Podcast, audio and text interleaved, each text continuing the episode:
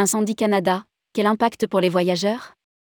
France Diplomatie recommande une vigilance accrue pour les voyageurs. Le Canada connaît deux épisodes contraires. À l'ouest du pays, des incendies ravagent des milliers d'hectares, quand les régions situées à l'est sont noyées sous des trompes d'eau. France Diplomatie recommande une vigilance accrue pour les voyageurs qui se trouvent ou se rendent dans la province de l'Alberta. Quand le gouvernement de la région demande d'éviter tout voyage non essentiel. Rédigé par Romain Pommier le mercredi 10 mai 2023.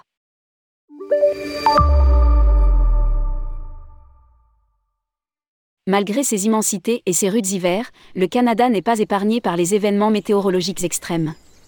Actuellement, le pays connaît deux épisodes contraires. À l'ouest du Canada, dans l'Alberta, plus de 120 000 hectares ont été ravagés par les flammes, quand l'Est connaît des inondations.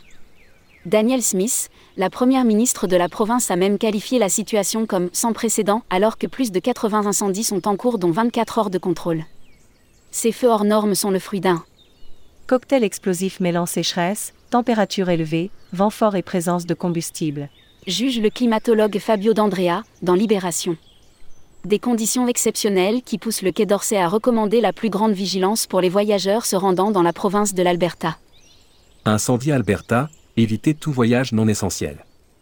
Toujours d'après France Diplomatie, il est conseillé de se renseigner sur l'évolution de la situation, mais aussi de rester vigilant, tout en observant scrupuleusement les consignes locales. Le site du gouvernement de la province rappelle que cette dernière se trouve en état d'urgence.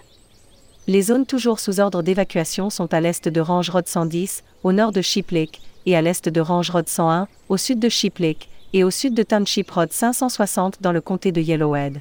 Tout le monde doit éviter tout voyage non essentiel dans toutes les zones touchées par le feu. Soulignent les autorités. Si les informations peuvent inquiéter, l'Office du tourisme canadien se veut rassurant. Les aéroports et principales villes de la province sont globalement épargnés par les fumées et les feux les incendies se concentreraient surtout dans des zones rurales, même si plus de 30 000 personnes ont été évacuées. Incendie Canada, l'OT se veut rassurante. Il n'y a rien à changer en ce qui concerne les voyages à venir. Je pense que les médias en Europe donnent l'impression que la situation est pire qu'elle ne l'est. Il n'y a pas d'inquiétude immédiate dans les régions touristiques. Nous rapporte un porte-parole de l'OT. À l'heure où nous écrivons ces lignes, il n'y a pas aucun feu de forêt préoccupant actif dans le parc national Banff, selon le gouvernement du Canada. Il existe de nombreuses routes fermées et communes sous le joug d'une évacuation, vous pouvez consulter la liste en cliquant ici.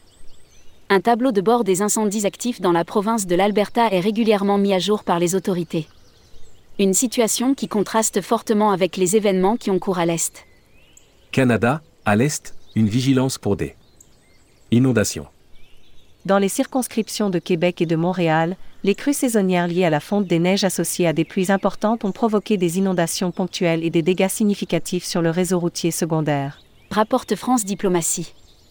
Les régions touristiques du Charlevoix, de l'Anaudière et la ville de Baille-Saint-Paul sont particulièrement touchées par les crues. Il est recommandé de rester vigilant et se tenir informé de l'évolution de la situation. D'après le site internet du gouvernement de Québec, la décrue est également amorcée, toutefois, elle se fera plus lentement en raison des quantités d'eau importantes accumulées. La baisse du niveau de l'eau est plus particulièrement lente pour la rivière des Outaouais, la rivière des Mille-Îles, la rivière des Prairies ainsi que le lac des Deux Montagnes.